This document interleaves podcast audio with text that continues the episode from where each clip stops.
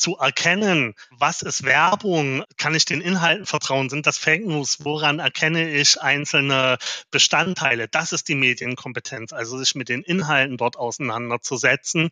Und das sehe ich, wenn wir jetzt eine, eine Werbeseite quasi umsetzen, ist das nicht in der Verantwortung unserer Auftraggeber und auch nicht in unserer. Wir müssen uns natürlich an die gesetzlichen Richtlinien halten, aber diese Kompetenz zu erkennen, was dort Werbung ist oder was dort geschieht, das muss an anderer Stelle vermittelt werden.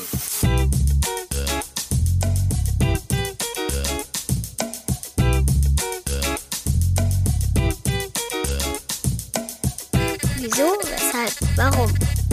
Der Podcast über Kindermedien.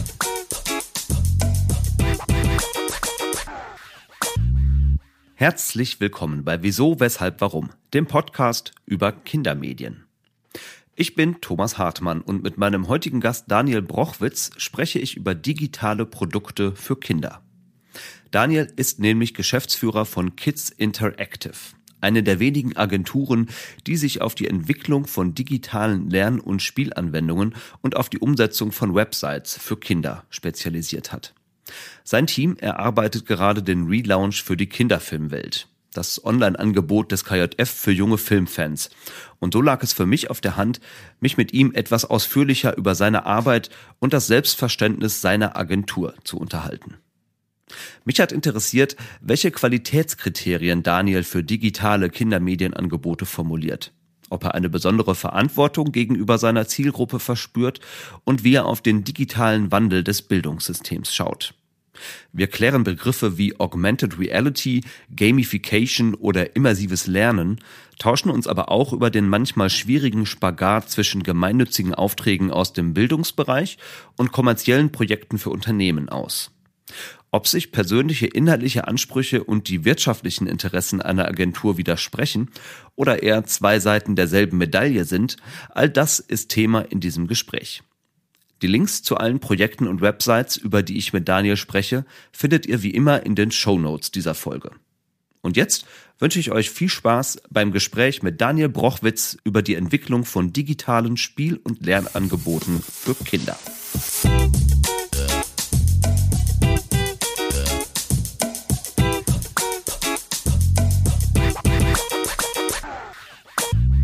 Daniel, schön, dass du dabei bist heute hier bei Wieso, Weshalb, Warum. Hallo. Thomas, schön, dass ich da sein darf. Danke für die Einladung. Du bist einer von zwei Geschäftsführern der Agentur Kids Interactive in Erfurt. 2007 habt ihr euch gegründet und mhm. euch mit euren Dienstleistungen auf interaktive Lern- und Spielmedien für Kinder hauptsächlich spezialisiert. Und dass wir zwei heute miteinander sprechen, hat auch noch den sehr konkreten Hintergrund, könnte man sagen, dass ihr gegenwärtig für uns, für SkyF, ja auch die Kinderfilmwelt umsetzt. Also insofern bietet es sich ja auch an, äh, auch in diesem Podcast mal über Websites für Kinder zu sprechen. Sehr gern. Nicht nur über Websites, äh, das werden wir auch merken, weil äh, der Begriff interaktive Lern- und Spielmedien umfasst äh, inzwischen zumindest deutlich mehr als nur Websites. Da kommen wir sicherlich nachher im Detail drauf zu sprechen.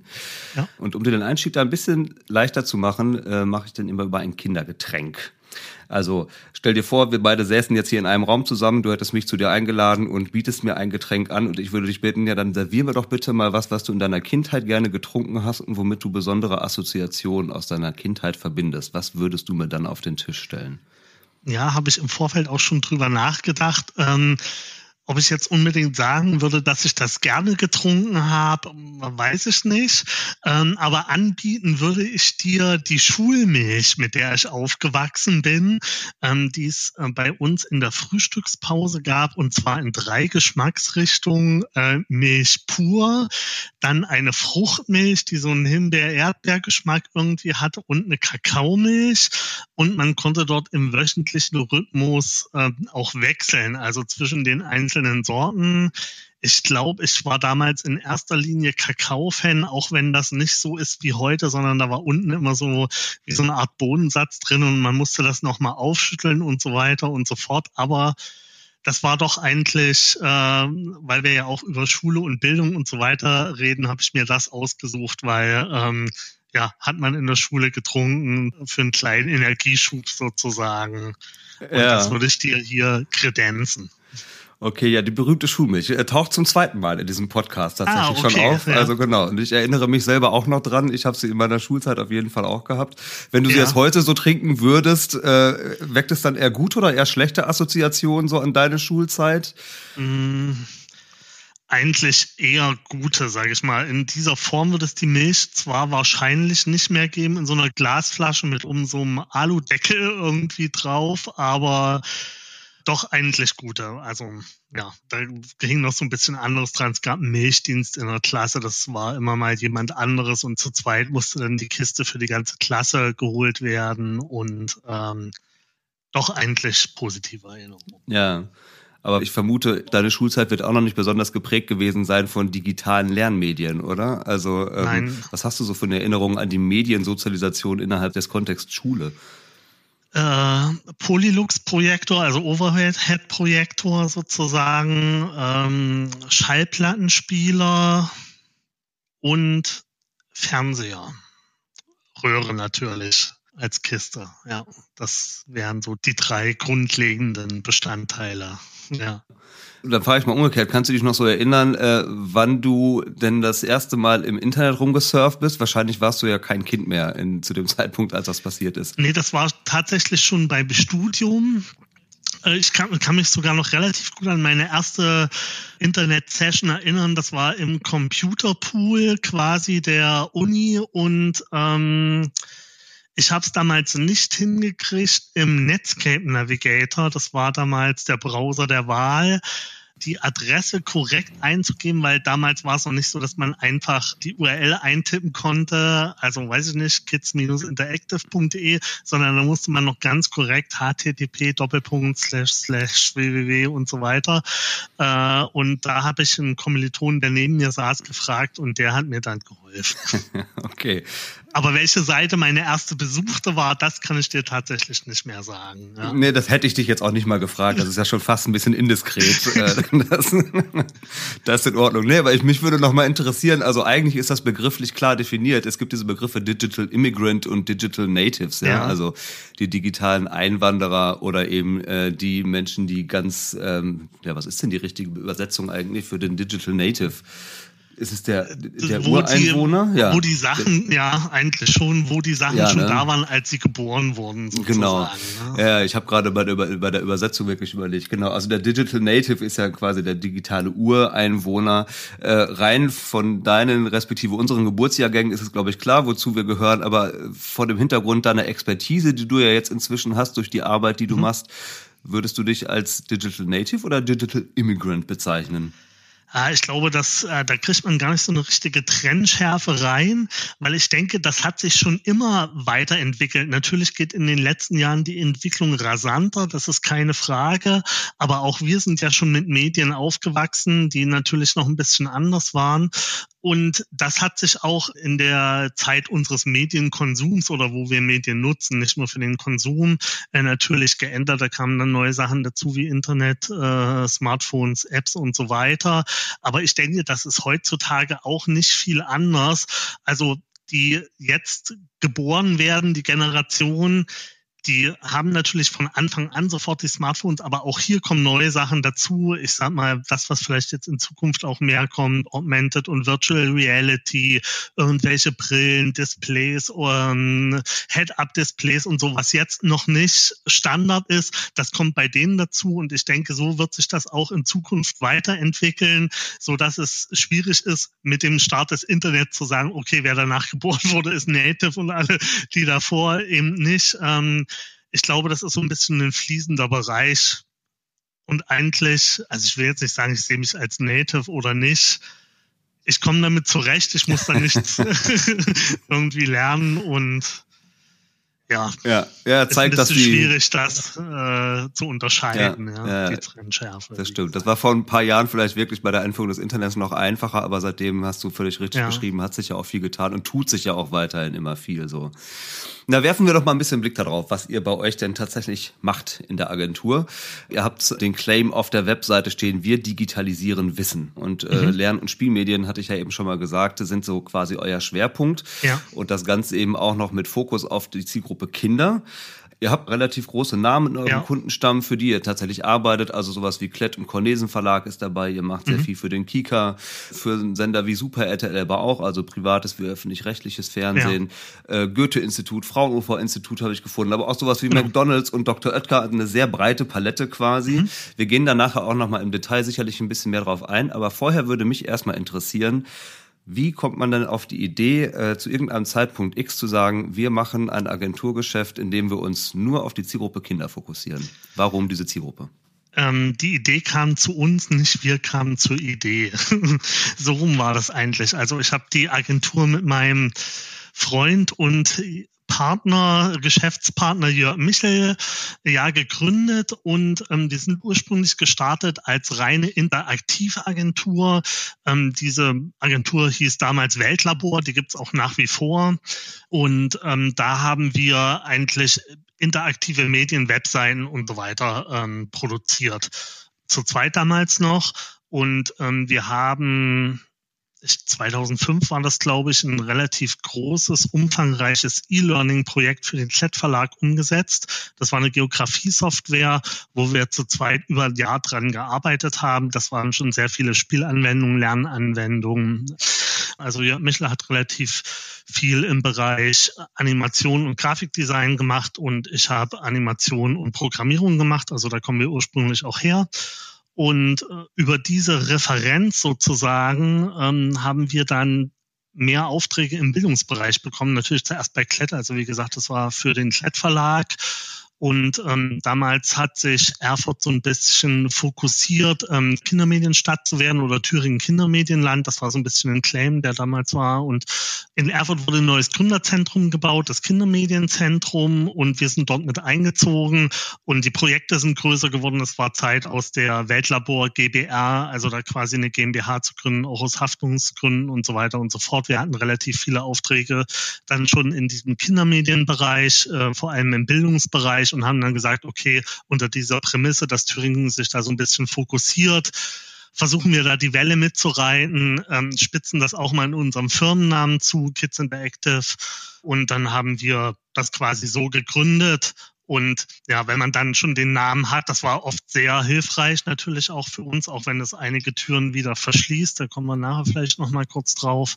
Mhm. Aber das, insgesamt hat es uns sehr geholfen und ja, haben uns spezialisiert auf die Produktion, Konzeption und Produktion von Lern- und Spielmedien für Kinder und Jugendliche, was sich natürlich im Laufe äh, der Zeit und der Projekte dann auch stark ausgeweitet hat. Ja. ja. Auch auf andere Zielgruppen, also auch Erwachsene, Stichwort lebenslanges Lernen und so weiter.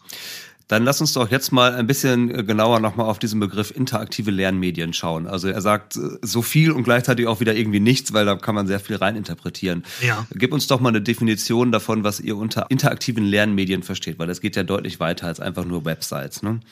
Ja, also der Begriff ändert sich natürlich auch oder das, was man darunter versteht, als wir begonnen haben, waren das eigentlich äh, ja Lernanwendungen, die zur damaligen Zeit relativ trocken waren, wenn man so an die E-Learning Sachen in den 2000ern zurückdenkt, äh, welche Klickmaschinen mit Radio-Buttons und solche Sachen, vor allem im Erwachsenenbereich.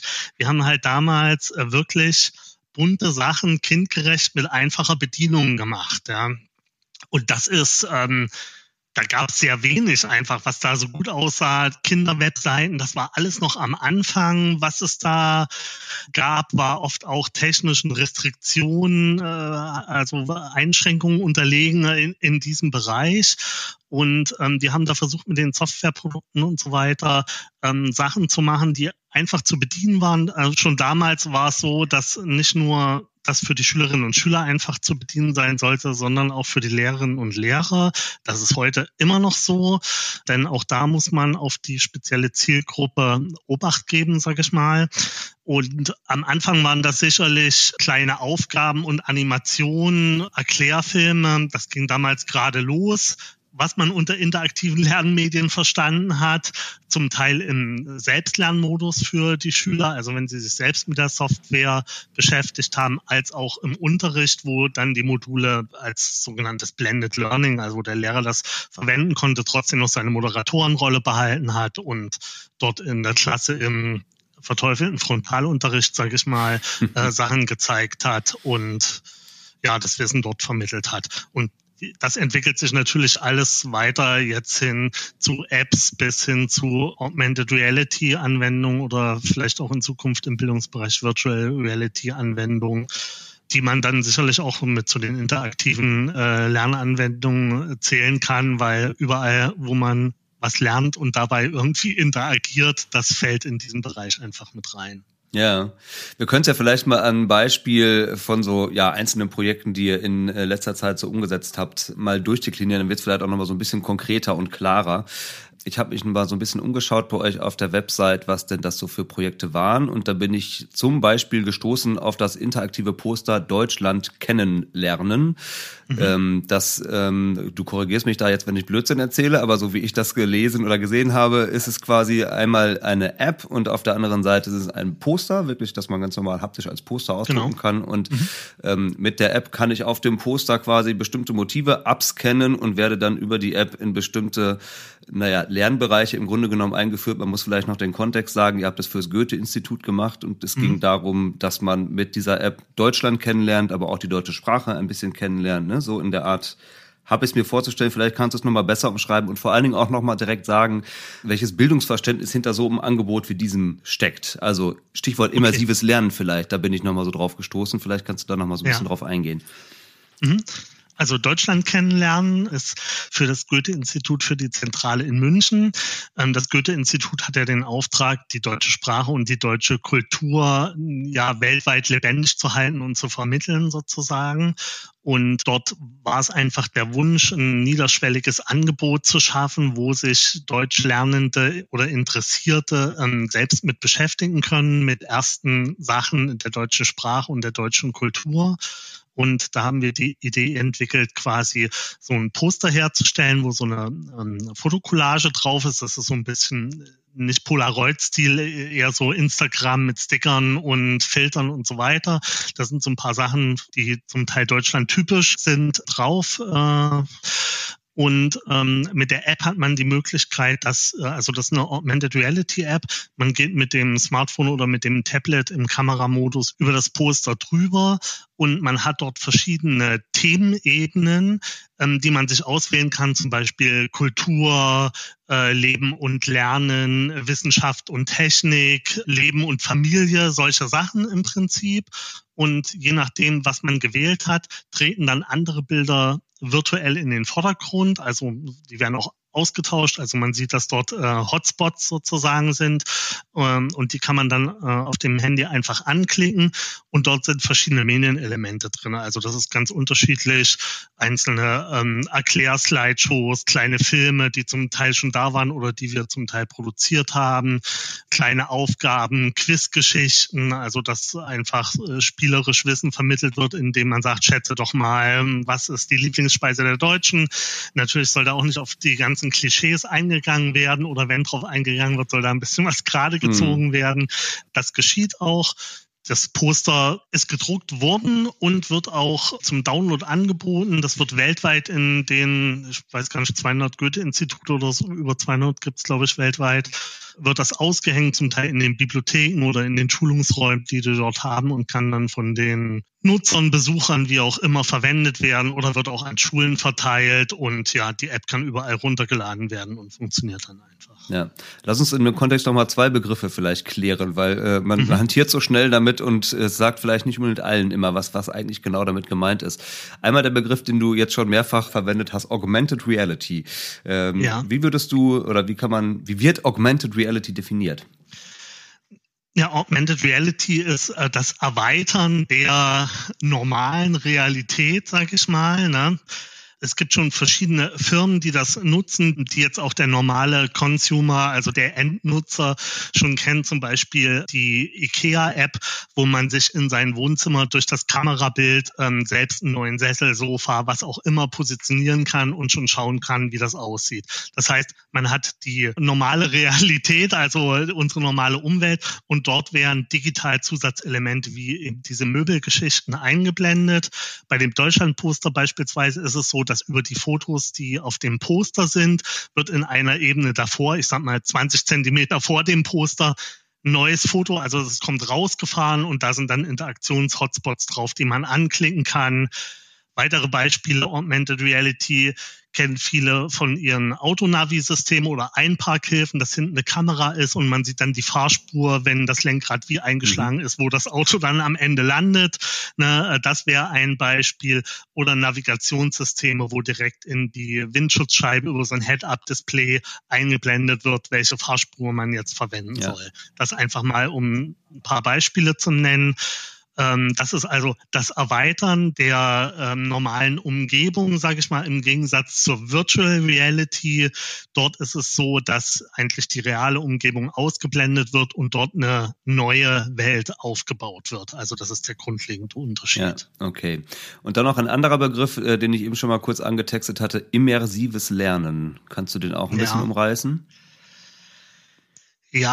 das ist immersives Lernen ist auch so ein bisschen natürlich Buzzwording. Ähm, immersiv heißt ja, dass man in eine Sache hineingezogen wird. Ne? Oft wird das verwendet bei Spielen, also Spiele, die jetzt beispielsweise in Virtual Reality sind, sind natürlich sehr immersiv, wenn man in diese Welt abtaucht sozusagen. Und der Wunsch ist es natürlich, dass die Lernenden sich intensiv mit dem Lernthema beschäftigen und dass das so viel Spaß macht, bestenfalls, ja, dass sie gar nicht merken, dass sie da lernen, weil das alles so unwahrscheinlich spannend ist. Aber eigentlich im Prinzip immersives Lernen, Lernen mit Spaß. Also man hat Freude in der Benutzung der Tools, die man dort einfach an der Hand hat, die das Wissen vermitteln oder wo man, wodurch man sich das Wissen selbst erschließen kann oder erarbeiten kann. Und das ist einfach ein bisschen mehr als im Buch blättern oder Arbeitsblätter ausfüllen. Ne? Also da hört die Immersivität dann auf.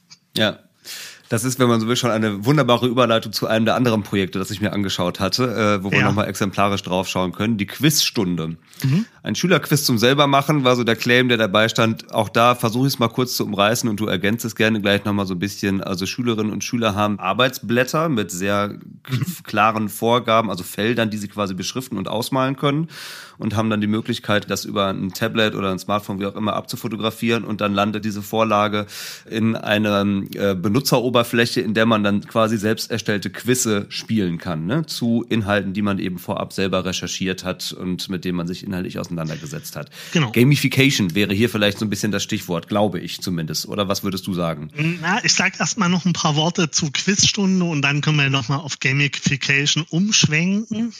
Also ja, Quizstunde ist ähm, Projekt, das haben wir nicht im Kundenauftrag ähm, umgesetzt, sondern das ist ein eigenes Projekt von uns. Das hat sich eigentlich aus so ein paar Projektideen, die wir ansatzweise auch für Kunden umgesetzt haben, weiterentwickelt. Und im Prinzip ist das ein Quiz, das haben wir jetzt erstmal angelegt für Klassen. Also Zielgruppe sind hier auch Lehrer für die Plattform Quizstunde. Also na, daher kommt das auch Unterrichtsstunde. Was machen wir heute? Wir machen mal eine Quizstunde. Und der Lehrer kann dort die Klasse im Prinzip in zwei Teams unterteilen und hat diese, was du schon angesprochen hast, diese Arbeitsblätter als Vorlage. Die können die Schülerinnen und Schüler ausfüllen. Das gibt also ein Feld für eine Frage, eins für eine richtige Antwort, zwei für falsche Antworten. Und man kann noch ein Bild oder eine Collage oder sonst irgendwas dazu malen oder basteln. Und ähm, anschließend kann der Lehrer diese ausgefüllten Vorlagen einsammeln, über die Webplattform abfotografieren oder die Fotos dort einfach hochladen. Dort haben wir einen Rhythmus implementiert, der die Bilder auf den Fotos, also diese Blätter erkennt, automatisch in die richtige Größe zieht und dort, ohne dass der Lehrer irgendetwas machen muss, ein Quiz programmiert. Wir haben das Ganze eigentlich Papierprogrammierung genannt, weil man muss gar nichts kennen. Man fotografiert das, schiebt das auf die Plattform hoch und kann ein paar Sekunden später dort mit der Klasse ein interaktives Quiz spielen, sodass die eine Mannschaft die Fragen von der anderen logischerweise bekommt und ähm, dann ja der Stoff abgefragt wird. Und mhm. der didaktische Kniff an der ganzen Plattform ist, dass sich die Schüler natürlich auf der Suche nach möglichst schweren Fragen für das andere Team nochmal intensiv mit dem Lernstoff beschäftigen und dadurch den auch natürlich nochmal festigen. Ja. Ist der Begriff Gamification an der Stelle dann von mir richtig gewählt oder würdest du da was anderes drunter fassen? Gamification ist für mich eigentlich nicht, dass man eine spielerische Anwendung macht, sondern Gamification verstehe ich eigentlich eher so, dass ähm, Routinen, die eigentlich aus dem Spielbereich kommen, mit dem die Spieler bei der Stange gehalten werden. Da gibt's so, ich sag mal, äh, sieben bis zehn Möglichkeiten, ja, den Spieler bei der Stange zu halten, dass diese in andere Anwendungen, die nichts mit Spielen haben, implementiert werden und dort diesen gleichen ich nenne es mal in Anführungszeichen Suchteffekte. Das kann man natürlich diskutieren, ob das bei Spielen jetzt so ist oder nicht. Aber dass die, die gleiche Motivation, das ist vielleicht das schönere Wort, ja. ähm, auslösen, bei der Stange zu bleiben und die Anwendung oder das Spiel ähm, weiterzumachen. Ne? Und dazu gehören beispielsweise, also was wirklich bei in vielen Apps und in viele Anwendungen dort Einzug gehalten hat, sind diese Badges, also solche Auszeichnungen. Wenn man beispielsweise in einem Spiel das erste Level schafft, dann kriegt man hier den Rookie Badge und äh, wenn man das erste Mal nach 22 Uhr spielt, dann kriegt man die Nachteule oder irgend sowas in der Richtung. Das kann man natürlich auch auf andere Bereiche aus dem Lernbereich oder ja eigentlich in alle möglichen Bereiche übertragen. Und das ist eigentlich eher für mich die Definition von Gamification. Ja, ja, okay. Gut, jetzt ist es aber ja auch so, ihr seid am Ende eine Agentur und kein gemeinnütziger Verein. Also ihr müsst und wollt Geld verdienen mit dem, was ihr tut. Und insofern tauchen auch in eurer Kundenliste äh, Dinge auf, die jetzt erstmal zumindest vordergründig in ganz anderen Bereich tangieren. Ich möchte mal zwei vielleicht exemplarisch rausgreifen. Mhm. Ich habe äh, in der letzten Podcast-Episode mit dem Tim Geilus vom Kika über das Thema Adware Games mal gesprochen. Der ja. hat darüber nämlich mal seine Masterarbeit, glaube ich, im Studium geschrieben. Ja? Und zwei konkrete mhm. Beispiele dafür sind mir äh, in eurem Portfolio auch auch aufgefallen. Einmal Paula Pudding von Dr. Oetker und dann habt ihr äh, mit Ravensburger und McDonalds zusammen verschiedene Aktionsspiele von Ravensburger im Kontext mit dem Happy Meal ähm, irgendwie mhm. mitgestaltet vermarktet. Magst du vielleicht noch mal ein bisschen mehr gleich zu den Inhalten sagen? Mir geht's da tatsächlich in dem Fall gar nicht so sehr um die, um die konkreten Inhalte oder Produkte, die ihr gemacht habt, sondern eher noch mal so um die Frage, wahrscheinlich, könnte ich mir zumindest vorstellen, stößt man ja bei der einen oder anderen Kundenanfrage auch mal auf so eine Art Interessenskonflikt oder so. Ja. Weiß ich, ob ihr so eine Art Guideline für euch habt, was ihr macht und was ihr nicht macht. Also gibt es für euch sowas wie, wie rote Linien oder gibt es diese Interessenskonflikte überhaupt, von denen ich spreche oder dramatisiere ich das jetzt vielleicht auch zu sehr? Ja, die gibt es natürlich, aber wie du schon gesagt hast, wir sind auch ein gewinnorientiertes Unternehmen.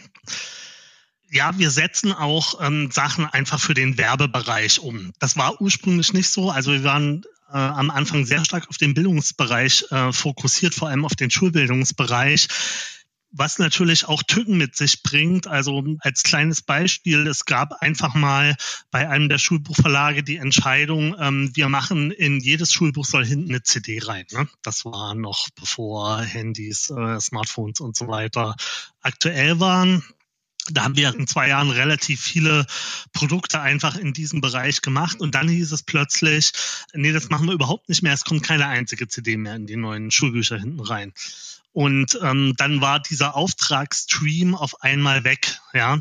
Und dann haben wir gesehen, äh, wie fragil das System ist und haben gesagt, wir müssen eigentlich schauen, dass wir unsere Expertise, die wir hier in dem Bildungsbereich und Kinder und Jugendliche als Zielgruppe aufgebaut haben, ähm, wir müssen das ein bisschen erweitern ne? und dass wir nicht so stark von diesem Bildungsbereich nur abhängig sind und haben uns da um Kunden einfach bemüht aus dem Industriebereich, sage ich mal, die ähm, entweder direkt äh, Produkte für Kinder und Jugendliche machen, wie zum Beispiel Ravensburger äh, oder auch Unternehmen, die im Zuge von CSR-Maßnahmen oder auch Nachwuchs oder in sonstigen Konstellationen irgendwas mit Kindern zu tun haben. Da wäre als Beispiel mal BASF zu nennen, für die wir seit vielen Jahren die virtuellen Schülerlabore machen. Das ist auch einfach ein Projekt von denen, was die Schulklassen anbieten, dass die zu BASF kommen und dort in richtigen Laboren was machen. Und dazu gibt's halt als Pendant quasi die virtuellen Schülerlabore, die wir umgesetzt haben was jetzt aber gar nicht als Produkt oder sowas, also das ist wirklich eine reine CSR-Maßnahme von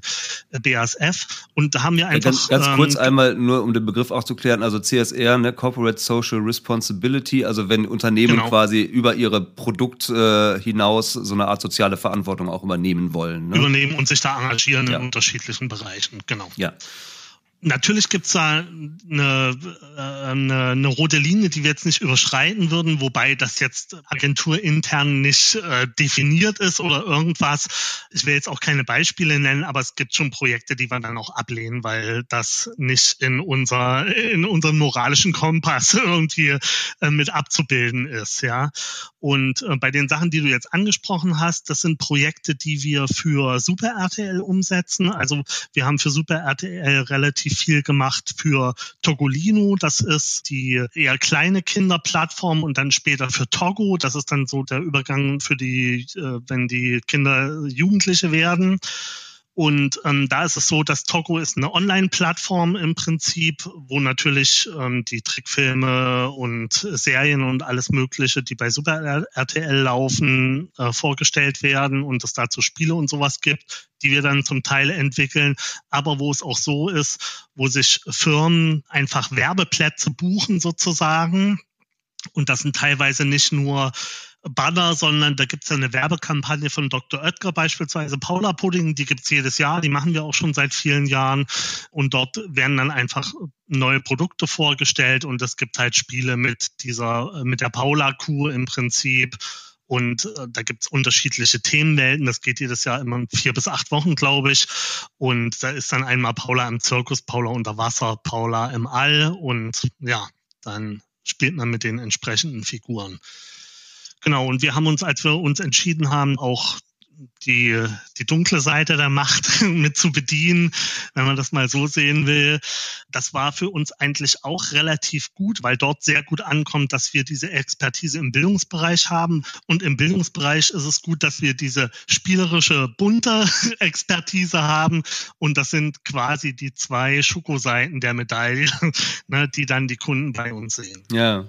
ja, ich möchte das auch gar nicht jetzt zu so einer Art, weiß ich nicht, moralischem Dilemma hochstilisieren oder so, ne? Also weil du das gerade schon schon so diesen Begriff die dunkle Seite der Macht verwendest und so. Ja. Ich meine, völlig klar, es gibt natürlich gemeinnützige äh, Auftraggeber oder auch einfach dann eben entsprechende Projekte, aber eben auch welche, die man jetzt vielleicht eher, weiß nicht, mit dem Label kommerziell abstempeln kann. Ja. Aber das ist natürlich einfach erstmal die Realität, wie sie so ist. Ne? Und ich unterstelle jetzt mal, oder das wäre jetzt nochmal verbunden mit meiner nächsten Frage, auch wenn dieser kommerzielle Kontext klar ist und vielleicht auch klar ist, ja, am Ende ist das hier eine Werbemaßnahme, die wir hier äh, ne, auch für Kinder quasi umsetzen, ja. ähm, dass ihr doch wohl trotzdem den Anspruch habt, dass Kinder über die Werbebotschaft hinaus vielleicht auch was mitnehmen, ähm, wenn sie denn sich mit diesen Angeboten dann auseinandersetzen. Also was würdest du denn vielleicht sagen, was nehmen denn Kinder auch aus solchen Dingen mit oder was können sie mitnehmen?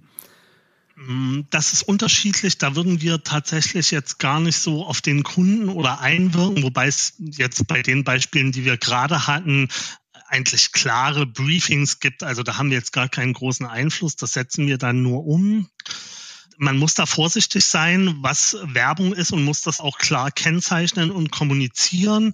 Und das ist eigentlich ähm, eine Aufgabe, die meines Erachtens ähm, in der Schule oder im Elternhaus passieren muss, ähm, nämlich die vielbeschworene Medienkompetenz bei den Kindern aufzubauen.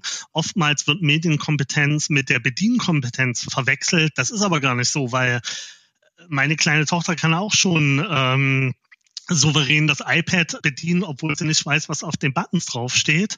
Also die Bedienkompetenz, die ist ganz, ganz schnell da. Und das ist ja auch so, dass die Schülerinnen und Schüler dann die Lehrer so überholen. Also das ist gar keine Frage, ja. Also dass die das alles viel besser können. Mhm. Aber zu erkennen, was ist Werbung? Kann ich den Inhalten vertrauen? Sind das Fake News? Woran erkenne ich einzelne Bestandteile? Das ist die Medienkompetenz, also sich mit den Inhalten dort auseinanderzusetzen. Und das sehe ich, wenn wir jetzt eine, eine Werbeseite quasi umsetzen, ist das nicht in der Verantwortung unserer Auftraggeber und auch nicht in unserer. Wir müssen uns natürlich an die gesetzlichen Richtlinien halten, aber diese Kompetenz zu erkennen, was dort Werbung ist oder was dort geschieht, das muss an anderer Stelle vermittelt werden. Ja. Könnten wir allein über das Thema wahrscheinlich schon abendfüllend sprechen. Ich würde aber gerne nochmal ja. auf ein weiteres Beispiel kommen und greife jetzt nochmal auf das eingangs erwähnte ähm, Projekt schon mal zurück, das ihr für uns ja gerade umsetzt, die Kinderfilmwelt. Ja. Äh, mhm. wir, wir, schauen also, wenn man so möchte, mal auf das Oldschool-Medium-Website, das ja, ja, auch noch irgendwie existiert. Äh, und die Kinderfilmwelt als solche ist ja jetzt auch kein Projekt, das ihr quasi neu erfindet oder das wir neu erfunden hätten, sondern das Angebot gibt es schon seit, ich glaube, zehn Jahren inzwischen im Netz, aber es hat jetzt wirklich mal einen Relaunch verdient. Müssen wir auch jetzt gar nicht unbedingt so tief über die Inhalte sprechen. Am Ende geht es um eine Webseite, die halt eben kindgerecht aufbereitete Inhalte zu Kinderfilmen eben vorhält. Nicht die Filme selbst, mhm. sondern Filmkritiken vor allen Dingen und eben ja. Möglichkeiten anbietet, dass Kinder sich über das Medium Film insgesamt auch etwas intensiver äh, informieren können. Und diese Website wird jetzt eben gelauncht. Ende Juni, glaube ich, ist angedacht, soll der Relaunch dann tatsächlich stattfinden. Vielleicht aber erstmal nochmal mit Blick auf die Projekte, über die wir vorher sprachen. Ähm, ja. Was würdest du denn sagen, ist für euch oder also aus eurer, deiner Perspektive der elementare Unterschied zwischen diesen ich bleibe mal bei diesen Begriffen kommerziellen Projekten oder eher so gemeinnützigen Projekten. Vielleicht habt ihr auch andere Begrifflichkeiten für euch dafür. Aber was unterscheidet die so im Wesentlichen voneinander? Oder gibt es gar keine Unterschiede für euch? Also auch da sind die Grenzen fließend und ich würde das auch nicht so scharf unterteilen, ja. Ich finde das auch nicht schlimm. Also gerade im schulischen Kontext hat man das ganz oft, dass Angebote, die von einer kommerziellen Firma kommen, Softwareprodukte, Apps oder was auch immer, äh, verteufelt werden, äh, ich überspitze es jetzt mal ein bisschen, ähm, nur weil dahinter eine Firma steht, die damit Geld verdienen will das ist aber vollkommen legitim. Ja, also wenn eine Firma eine Idee hat, irgendwas umzusetzen und verkauft das, ist es legitim, wenn die damit Geld verdient. Also deshalb finde ich das nicht schlimm. Und dieser Trend, den es jetzt in manchen Bereichen äh, zu sehen gibt, dass sich äh, Stiftungen gründen oder irgendwelche Institutionen ähm, Anwendungen, die irgendeine Firma produziert hat, nachbauen, um die dann im Bildungsbereich oder irgendwo anders als Alternative anzubieten das sehe ich auch, ich will nicht sagen kritisch, aber das ist da, äh, da gucke ich genau hin und da schreie ich nicht, hurra, das ist super toll. Also als Beispiel kann man da Doodle irgendwie nennen. Ne? Die haben das halt erfunden, diese Terminabsprache ist ja ein ganz einfaches Ding. Äh, das ist eine fluffige Webseite, da funktioniert alles. Da gibt's jetzt irgendwie fünf Klons von, von diversen Unis oder irgendwas, die alle wesentlich schlechter funktionieren, wenn man mal ehrlich ist. Ne? Und das wird jetzt irgendwie hochgelobt, dass äh, diese Sachen unkommerziell angeboten angeboten werden. Ja, da sage ich aber, das ist nicht schlimm, wenn Doodle sagt, sie wollen damit Geld verdienen und man kann dort entweder ein Abo abschließen mit einem geringen Preis, ich weiß jetzt nicht, wie der ist, oder man guckt sich Werbung an. Das ist das normale Leben. Das gab es früher im Fernsehen genauso. Ne? Also vor 20 Jahren hat man entweder Sky abonniert oder man hat Super RTL mit Werbung geguckt oder öffentlich-rechtliche, da hat man es halt über die GEZ finanziert. Ne? Also ich finde das irgendwie nicht verwerflich, wenn man damit Sachen Geld verdient. Auch wir haben Produkte, zum Beispiel die Quizstunde ist auch ein Abo-Modell dahinter, ist auch nicht sehr teuer, kostet 29,90 Euro im Jahr. Wenn man das irgendwie nutzen will, kann man so viel Quizze machen, wie man möchte. Finde ich vollkommen legitim. Ja, und deshalb ist für mich die Abgrenzung dort auch nicht so. Dann würde ich das eher ob wir irgendwas machen oder nicht an den Inhalten festmachen oder ob dort versucht wird, den Kindern irgendwas vorzugaukeln, was in Wirklichkeit nicht so ist. Da würde ich dann eher Abstand nehmen, aber so, solange das alles in einem Rahmen ist und alles mit einer gewissen Medienkompetenz, wie, wie schon angesprochen ist, wo die Kinder sich das erschließen können, habe ich da kein Problem mit. Finde ich auch völlig nachvollziehbar, finde ich auch total legitim. Ich wollte auch wirklich nicht den Eindruck erwecken, als wenn man damit jetzt irgendwie in ein moralisches Dilemma geraten würde oder so. Ja. Ähm, sondern mir geht's tatsächlich eher nochmal so um die also wir reden ja letztendlich über die Zielgruppe Kinder und wenn das am Ende mit Werbung und kommerziellen Interessen zu tun hat, dann sind es ja zwei verschiedene Herangehensweisen. Ich will die eine gar ja. nicht verteufeln oder gegen die andere ausspielen, aber nichtsdestotrotz ist ja, glaube ich, der Ansatz, den man dann wählt, wenn es darum geht, solche Angebote umzusetzen, womöglich ein anderer. Ich weiß es tatsächlich auch gar nicht, weil ihr euch da in eurer täglichen Arbeit natürlich viel intensiver mit beschäftigt. In die Richtung war eigentlich meine Frage eher gemeint und du hast recht, vielleicht muss ja. man dann noch mal mehr über die Inhalte sprechen, als jetzt einfach nur über die Frage, das eine ist kommerziell und das andere eben nicht. Also genau, also es muss einfach klar erkenntlich sein und die Kinder müssen verstehen, auf was für einer Seite das sind. Und das ist eben die Aufgabe der Schulen, sage ich mal, und der Elternhäuser, ihnen das zu vermitteln, dass sie verstehen, dass da jetzt Werbung ist ja. vor dem YouTube-Video, sage ich mal, ja. und dass das nicht zu dem eigentlichen Inhalt gehört. Ja. Okay, aber dann lass uns nochmal über das Medium Webseite auch konkret sprechen und da jetzt nochmal speziell auf die Zielgruppe Kinder geschaut. Ihr macht ja auch, muss man vielleicht mal sagen, durchaus auch Sachen für Erwachsene, aber Kinder ist halt eben so euer Fokus. So eine Webseite für mhm. Kinder muss ja dann doch schon nochmal ganz anders umgesetzt sein als eben für eine erwachsene Zielgruppe, weil man es einfach mit einer anderen Klientel, die andere Erwartungshaltungen und andere Erfahrungen hat, ähm, zu ja. tun hat. Welche Herausforderungen sind für euch damit verbunden, wenn ihr eine Webseite für Kinder umsetzt? Was muss man anders denken? Ähm, das ist stark abhängig, für welche Alterszielgruppe in dem Kinderbereich wir dort reden. Und beispielsweise gerade bei der Kinderfilmwelt ist es ja so, dass da ein relativ breites Spektrum abgedeckt wird. Und im Kinderbereich ist es schon so, dass zwei Jahre, also nach zwei Jahren, muss man eigentlich schon einen komplett anderen Ansatz fahren. Ne? Und oftmals hat man in Briefings, wenn wir zur Ausschreibung eingeladen werden beispielsweise, hat man drinne, die Webseite soll von 6 bis 14 funktionieren. Ne? Oder von 6 bis 12. Das geht einfach nicht, ja, weil das ist eine Spanne, da muss man schon allein sehen, ähm, mit sechs Jahren werden die Kinder eingeschult, da ist die nächsten ein, zwei Jahre noch keine Lesekompetenz da oder verminderte Lesekompetenz. Mhm. Ab zehn Jahren wollen die äh, Kinder eigentlich schon keine Comics äh, mehr sehen. Dort geht es schon in Richtung Realfiguren, weil die sich immer nach den älteren Kindern orientieren. Und das ist eigentlich die größte Herausforderung, sage ich mal, dort einen Spagat hinzukriegen für die unterschiedlichen Alterszielgruppen, wenn eine Webseite in größeren Bereich abstecken soll. Und um jetzt nochmal auf eure Webseite, die Kinderfilmwelt zurückzukommen, dort haben wir es dann eben so gemacht, dass wir uns tatsächlich ein bisschen an den älteren Kindern orientiert haben. Die Webseite Seite kommt ja auch schon, sage ich mal, im Look and Feel von dem, wie man jetzt die Streaming-Plattformen kennt, also Netflix, Disney Plus, was es da alles gibt. Also kommt in diesem Look äh, so ein bisschen daher mit großen Bildern aus den Filmen oder Serien, die dort vorgestellt werden. Und wir sind einfach in der Kommunikation mit euch jetzt haben wir uns darauf geeinigt oder haben äh, herausgefunden, dass die beste Lösung ist zu sagen, okay, im Grundschulbereich, wo natürlich auch die Inhalte da sind, ist es wahrscheinlich doch eher so, dass die Kinder gemeinsam mit ihren Eltern die Film oder Serie, die sie äh, schauen wollen, also sich dort die Vorschläge angucken und die Eltern das begleiten. Und da ist es okay, wenn wir uns an den Älteren orientieren und dort den Fokus sozusagen drauflegen und die kleineren Kinder begleitet werden. Ja. Und dann ist es natürlich bei Kindern auch oft so, dass sie sich Webseiten oder Navigationsstrukturen etwas anders erschließen als Erwachsene. Also da muss man auch schon einen einfacheren Weg gehen, vor allem bei kleineren Kindern natürlich, nicht so tief verschachtelt. Aber auch da gibt es einfach unterschiedliche Ansätze, wie so eine Webseite durchdrungen wird. Und das ist auch bei Erwachsenen so, ja. Der eine möchte eine klare Hierarchie haben, beispielsweise in einem Shop möchte Herrenhosen, Jeanshosen, äh, Chino-Schnitt, mhm. sage ich jetzt mal, anklicken. Ne? Das ist das eine. Die eine Variante, also der strukturierte. Der zweite will auf die Seite gehen, will viele bunte Bilder sehen und will erstmal scrollen ne? und sich so ein bisschen inspirieren lassen. Und der dritte geht rauf, will in die Suche eingeben, Jeans, Chino, Herren, Größe 34 und will innerhalb von drei Sekunden das Ergebnis haben. Ne?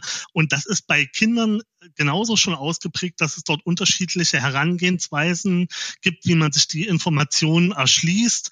Und da muss man einfach darauf achten, dass man da ein bisschen die Alterszielgruppe fokussiert, sage ich mal, und ähm, denen das so aufbereitet, dass das dort gut funktioniert. Aber am Ende sind die Herausforderungen nicht total unähnlich. Ja, aber es ist interessant, weil du gerade schon äh, sicherlich von dem Hintergrund eurer langjährigen Erfahrung auch so sagen kannst, na, bei Kindern ist das so oder so, aber äh, es wird ja. ja vermutlich auch irgendwelche Quellen geben, aus denen ihr nochmal, ähm, ich sag mal, objektives Wissen vielleicht äh, bezieht über die Mediennutzung und auch die Mediennutzung Kompetenz von Kindern. Vielleicht macht ihr auch so äh, Pre-Tests vorher, ne, mit Kindern, wenn die Sachen irgendwie in so einem Entwicklungsstadium noch sind. Also wie arbeitet ihr da, um so herauszufinden, jo, das, was wir uns hier gerade aus ausgedacht haben, das funktioniert auch tatsächlich für Kinder oder eben mhm. auch nicht?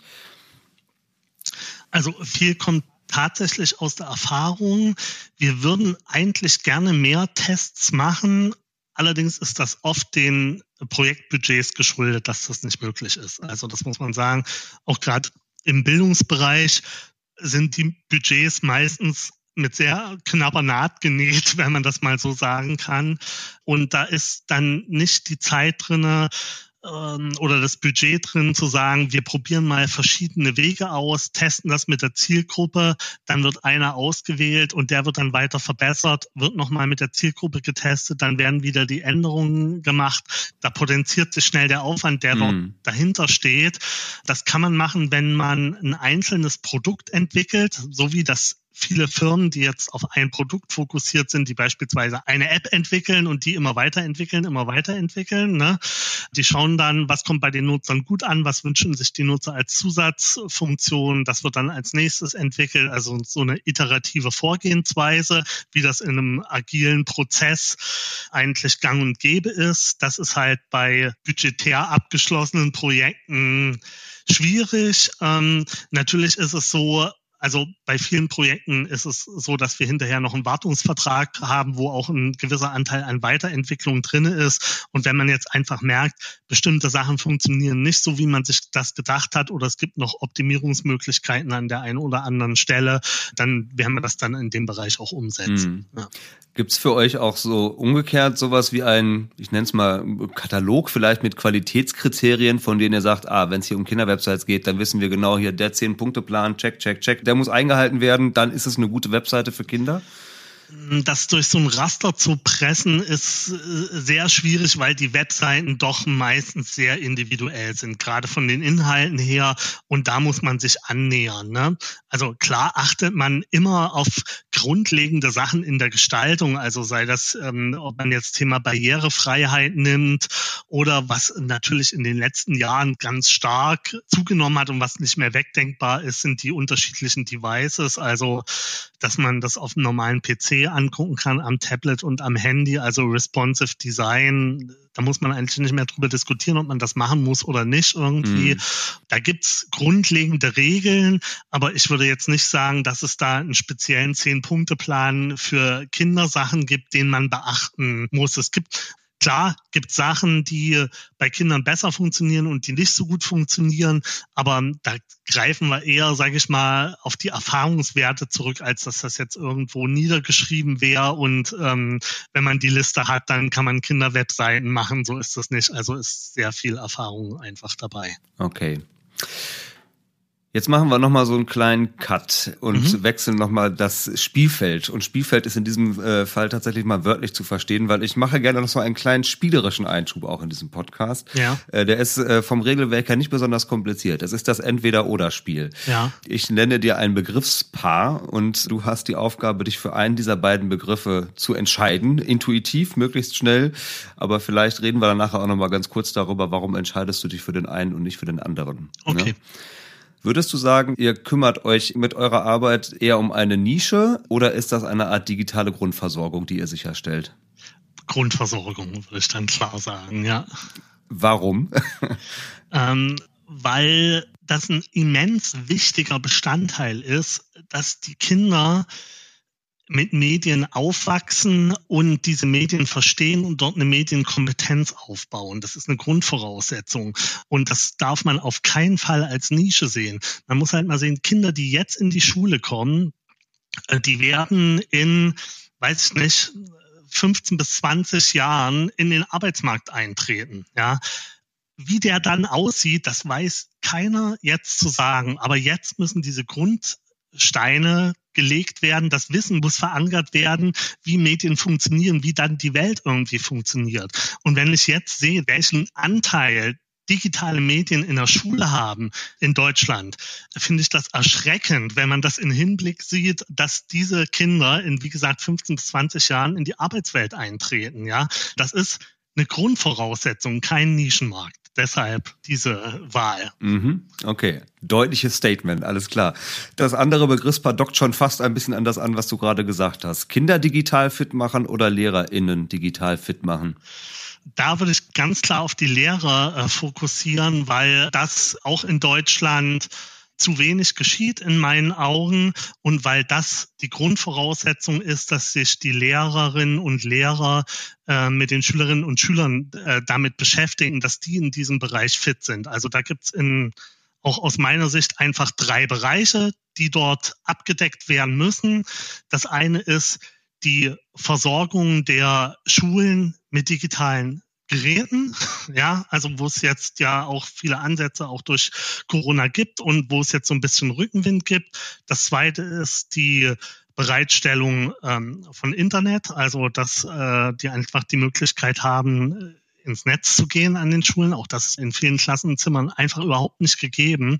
Und die dritte Schiene, die da mit abgedeckt werden muss, ist die Fort- und Weiterbildung der Lehrerinnen und Lehrer, damit sie das ohne Scheu nutzen, weil, wie gesagt, die Kinder sind in der Bedienkompetenz besser als die Lehrer. Das wird auch immer so bleiben. Aber deshalb dürfen die Lehrer keine Scheu haben, diese Sachen im Unterricht zu benutzen. Das ist irgendwie essentiell.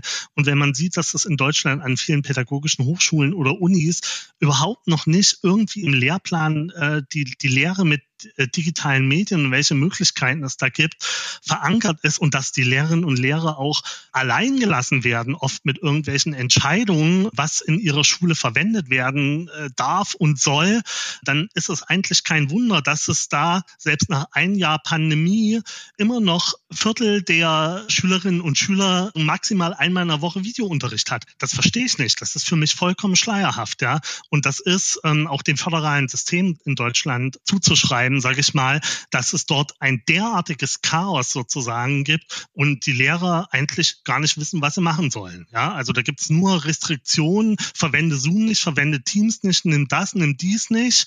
Äh, es wird keine Empfehlungen gegeben und bevor sie sich da auf irgendein dünnes Eis begeben, da lassen sie es lieber sein. Und das ist eine furchtbare Situation. Ich lasse das mal so stehen und nehme mal das nächste Begriffspaar. Mhm. Geht vielleicht sogar auch noch ein bisschen in die Richtung. Gute Inhalte oder innovative Technologien? Mhm. Da würde ich fast beides nehmen, äh, wobei ich doch eher zu den guten Inhalten tendieren würde, weil wichtiger als die Technologie, die man verwendet, ist der Inhalt. Also man sollte immer sehen, mit welcher Technologie kann ich den gewünschten Inhalt am besten vermitteln. Klar, man macht gerne Spielereien, ähm, technisch hochwertige Sachen oder neue Sachen, die man bisher noch nicht gemacht hat. Aber eigentlich ich sag mal, Form follows Function. Wenn man das mal äh, übertragen möchte, müssen die Inhalte immer an erster Stelle stehen und danach erst die technischen Möglichkeiten, wie die Wissensvermittlung erfolgen soll. Mhm. Perfektion oder Improvisation? Für mich als Perfektionist schwierig zu entscheiden. du darfst das ganz persönlich beantworten. Also, ja, ja. ja. Ich meine, wenn du sagst, du seist Perfektionist, ist die Frage ja vielleicht schon fast beantwortet. Ja, ich, ich will immer alles möglichst äh, fehlerfrei. Also das ist, glaube ich, auch so eine grundlegende deutsche Eigenschaft, wenn man das mal so plakativ behaupten darf, sage ich mal. Ähm, in Deutschland wird eine Fehlerkultur nicht so gerne äh, gesehen. Also die Kultur des Scheiterns hat man ja auch oft. Hier muss ein Produkt fertig sein in allen Facetten, bevor das auf den Markt kommt. Ne? Und dann haut's entweder hin oder es crasht. Ne? Das ist äh, beispielsweise in Amerika anders, wenn man diese Entwicklungen wie Apps entwickelt werden, beispielsweise betrachtet, dort gibt's diese Lean Production, wo man sagt, man entwickelt einfach erst so ein Basisbestandteil, der kann noch gar nicht viel und guckt mal, wie das funktioniert. Und wenn das funktioniert, dann macht man da noch ein bisschen was dran und guckt, wie das die Nutzer annehmen und dann wird das weiterentwickelt. Und das muss noch nicht perfekt sein. Das kommt erstmal auf den Markt, man kann das testen, already Race Beta, sage ich mal, und äh, wird dann einfach weiterentwickelt. Und das ist einfach in Deutschland nicht so verankert, diese Vorgehensweise, sondern hier muss es immer eigentlich schon fertig sein. Und ich bin auch ein bisschen mehr in diese Richtung gestrickt, deshalb ist es für mich schwierig, Perfektion oder Improvisation, gesunder Mittelweg sage ich doch mal. Das lasse ich auch, wenn es eigentlich gegen das Regelwerk verstößt, jetzt einfach mal so gelten und so Danke. stehen. Ja. ja. Ähm, programmieren oder buchstabieren? Das sind keine Gegensätzlichkeiten so richtig.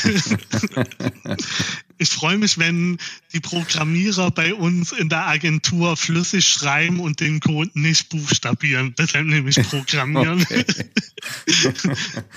ähm, dann nochmal eins, vielleicht, äh, damit kommen wir auch nochmal so ein bisschen auf die Medienausstattung in Schulen, worüber du ja eben schon mal gesprochen hast. Ja. Smartboard oder Kreidetafel? Ja, dort auf jeden Fall Smartboard. Also das. Ja, klar, ja. wäre jetzt eigentlich auch nicht mehr so richtig überraschend, das stimmt, ja. Frag Finn oder blinde Kuh? Beides tolle Kindersuchmaschinen, haben beide ihre Berechtigung, haben unterschiedliche Ansätze, wie sie entstanden sind. Würde ich mich gar nicht festlegen. Das ist wie die Frage Firefox oder Chrome. Der eine hat die Vorlieben, der andere die. Viele unterschiedliche Akteure sind gut. Wettbewerb ist gut. will ich mich nicht auf eine Seite schlagen. Ja, dann variiere ich vielleicht diese Frage nochmal kurz und sage, ja. die eine Seite ist Frag Finn und Blinde Kuh, die andere Seite ist Google. Also dann würde ich sagen, für Kinder immer der geschützte Raum sozusagen, also sei es entweder eine vorsortierte ähm, Inhalts Dichte, sage ich mal, oder eine Whitelist, wie das äh, in den beiden Fällen jetzt ist. Also, dass man sagt, es kommen nur Inhalte rein, die entweder unbedenklich sind oder die speziell auf Kinder zugeschnitten sind, bis zu einem bestimmten Alter, wenn die Medienkompetenz da ist, verschiedene Dinge kritisch zu betrachten. Dann geht man zu Google. Also ich möchte von einem Jugendlichen eigentlich nicht mehr, dass der die blinde Kuh oder Fragfin als Suchmaschine benutzt. Ja. ja. Okay, und dann nochmal ein letztes Wortpaar mit Blick auf, ich nenne es mal euer Mission Statement vielleicht als Agentur. Preise gewinnen oder Kinder glücklich machen? Da würde ich Kinder glücklich machen nehmen, weil das Preisegewinn ein Resultat aus diesem sozusagen ist. Also wenn man gute Webseiten oder gute interaktive Inhalte und Apps baut, die gut bei der Zielgruppe bei Kindern ankommen und damit die Kinder glücklich machen, ist die Chance hoch, dass man dafür auch einen Preis gewinnt. Das muss man sagen. Und man sieht ja auch an der Vielzahl an Preisen, die wir haben, dass uns das ganz gut gelingt. Und deshalb würde ich äh, die Kinder glücklich machen. Ob die mit Lernanwendungen immer glücklich sind, das steht auf einem anderen Blatt. Aber auf jeden Fall äh, es Kinder einfacher machen, wäre da die Wahl. Ja. ja gut. Ihr habt ja auch das Lernen, wenn man so möchte, nicht erfunden, sondern ihr versucht es halt schmackhaft zu machen. So, ne? Richtig, ne? das genau. Ist, ja, in der Tat. Gut, Daniel, wir rutschen so langsam auf die Zielgerade, aber ich habe mhm. noch so ein paar Fragen nochmal zum Finale. Ähm, ja. äh, ein Aspekt, den ich doch nicht äh, links liegen lassen möchte, weil du noch eben selber schon mal angesprochen hast, wenn wir jetzt nochmal auf Digitalisierung im Schulkontext und so schauen, ja, und jetzt erleben ja. wir das ja alle schon seit weit über einem Jahr inzwischen Corona und der vermeintliche Digitalisierungsschub, der hier gerade mhm. durchs Land fegt. Erlebst du das tatsächlich so, wenn du jetzt speziell auch nochmal auf die Zielgruppe Kinder und auf den Kontext Schule schaust, dass Corona bei allen schwierigen Folgen, die das gerade insgesamt hat, zumindest in Sachen Digitalisierung tatsächlich so einen Schub mitbringt? Oder ist das eher so ein Narrativ, das aber eigentlich gar keine reale Entsprechung hat? Nee, das war eigentlich eher so ein Schockaufwachen, der da jetzt eingesetzt hat. Und man sieht, dass Deutschland da vollkommen hinterherhängt, ja. Und man ist sich jetzt erstmal der Problematik bewusst. Aber wie gesagt, in dem Jahr jetzt ist so viel nicht passiert. Und ähm, der Schub ist noch nicht da. Ich hoffe, der kommt jetzt mal. Aber das dauert einfach im Bildungsbereich alles unglaublich lange. So ein richtiger Schub wie bei einer Rakete habe ich da in keinem Bereich äh, gesehen, dass der einsetzt, seit wir unterwegs sind. Also ich weiß noch, als wir angefangen haben, 2007, da ging das los mit diesen Interactive Whiteboards, also wo du vorhin gesagt hast, Smartboards, was ja eine Firma nur ist, also Interactive Whiteboards. Da dachten wir, das geht, äh, das rollt eine Welle übers Land und bald sind alle Schulen ausgestattet. Das war nicht so. Also da waren ganz profane Dinge, die dann nicht geklappt haben. Selbst wenn die Tafeln teilweise irgendwie vom Himmel gefallen wären, hätte es nicht geklappt, weil die Stromversorgung in den Klassenräumen nicht ausgereicht hat oder weil da kein Internet war oder sonst irgendwelche Sachen. Ne? Und ich möchte gerne glauben, dass das wirklich jetzt einen Schub auslöst im Bildungsbereich, äh, dass man das sieht. Aber es gibt eine Studie, dort wurde halt verglichen, wie im ersten und im zweiten Lockdown, wie sich da das, äh, der Online-Unterricht quasi verändert hat. Und ähm, da wird beispielsweise gesagt, dass 26 Prozent der Schülerinnen und Schüler mit Online-Unterricht erreicht werden und das sind sechs Prozent mehr als im ersten Lockdown. Und da finde ich einfach, wenn ein Land wie Deutschland ein Jahr Zeit hat, ähm, dort irgendwas zu unternehmen, finde ich eine Steigerung um sechs Prozent von 20 auf 26 einfach viel zu wenig. In der Studie heißt das auch gleichzeitig noch, dass ähm, 40 Prozent der Schüler maximal einmal pro Woche ähm, in einer Videokonferenz mit der ganzen Klasse teilnehmen. Und da fragt man sich doch, warum hat man es nicht hingekriegt, in diesem Jahr irgendwie was auf die Beine zu stellen? Und das ist, wie gesagt, dem Föderalismus geschuldet und das ist im Bildungsbereich kein gutes System, meine Meinung. Hm. Spürst du oder spürt ihr als Agentur insgesamt eine besondere Verantwortung in eurem Job aufgrund dieser Zielgruppe, die ihr zu bedienen habt und der ihr ja auch gerecht werden wollt? Ja, natürlich. Also man guckt schon auf die Inhalte, die man dort macht. Wie gesagt, es gibt Projekte, die wir ablehnen oder die wir dann nicht umsetzen, weil wir ähm, nicht denken, dass das zu unserer Agentur oder zu der Einstellung, die wir insgesamt äh, haben, passt. Aber das ist jetzt nicht genau in Worte gefasst, sondern das ist eher so ein Lesen zwischen den Zeilen. Natürlich denken wir, dass wir insgesamt eine Verantwortung in diesem Bereich haben. Und es ist natürlich auch so, dass es Projekte gibt, die wir lieber machen, weil wir die als sinnvoller erachten als andere Projekte. Ne? Aber man kann sich nicht immer aussuchen, weil, wie gesagt, wir sind ein gewinnorientiertes Unternehmen und ähm, man muss einfach schauen, dass man da eine gesunde Balance findet und dass man auch die Projekte, die jetzt vielleicht nicht ganz so bildungsstark sind, äh, trotzdem attraktiv macht und trotzdem dort äh, einen Mehrwert für die Kinder schafft. Und dann ist das, denke ich, auch okay. Mhm. Und nochmal für dich ganz persönlich gesprochen, was genau würdest du denn sagen, ist es, was dir an deinem Beruf mit dieser speziellen Zielgruppe Freude bereitet? Oder ist es einfach so ein anstrengender Alltag? Das hat mit der Zielgruppe vielleicht auch gar nichts mehr zu tun. Einfach anstrengend, Agenturchef zu sein. Ja, also es ist tatsächlich so, dass wir ohnehin mit der Zielgruppe relativ wenig zu tun haben. Das ist immer, also für viele unverständlich. Viele sagen, ich arbeite so gern mit Kindern zusammen, ich möchte gern bei euch arbeiten. Ne? Das ist nicht so, wie gesagt, ähm, wenn wir mal Tests oder irgendwelche Fokusgruppentests oder solche Sachen machen, das ist wirklich relativ selten. Also wir haben wenig mit Kindern zu tun. Natürlich hat man die meisten sind ja auch selbst Eltern oder äh, man hat äh, in der Schule damit zu tun oder wir haben natürlich auch bei uns im Umfeld einige Klassen oder Verbindungen zu Klassen und Lehrerinnen und Lehrer, wo man Produkte dann mal antesten kann. Aber der Fokus der Arbeit mit Kindern, der ist nicht da. Und bei mir speziell ist es auch so, dass ich, also wir sind 25 Leute in der Agentur. Ich bin jetzt an den Projekten in der Umsetzung nicht mehr so nah dran, wie das am Anfang mal noch war, als wir zu zweit angefangen haben und ich programmiert habe natürlich. Äh, da kümmere ich mich jetzt um andere Sachen, aber ich bin schon ähm, froh, dass wir in diesem Bereich sind. Also ich, die Softwareprodukte, die wir entwickeln oder die Anwendungen, die finde ich alle toll. In jedem unserer Projekte steckt Herzblut. Und da möchte ich vielleicht auch die Gelegenheit gleich nochmal nutzen, mich bei unseren Teams und bei allen Kolleginnen und Kollegen zu bedanken für die vielen Jahre, die die bei uns zum Teil schon sind und was wir wirklich für tolle Produkte äh, bauen. Also das ist wirklich was, wo man stolz drauf sein kann. Und ja, ich freue mich, dass ich in diesem Bereich arbeite.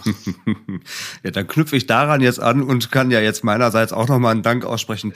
Ich danke dir herzlich für deine viele Zeit, für die offenen Worte, dass wir uns ein bisschen mit an euren Agenturtisch setzen durften quasi. Ähm, freut mich mhm. sehr, dass du das mitgemacht hast. Danke dir. Vielen Dank auch nochmal für die Einladung und vielen Dank an die Zuhörer, die bis hierher durchgehalten haben. Alles klar. Mach's gut. Ciao. Tschüss.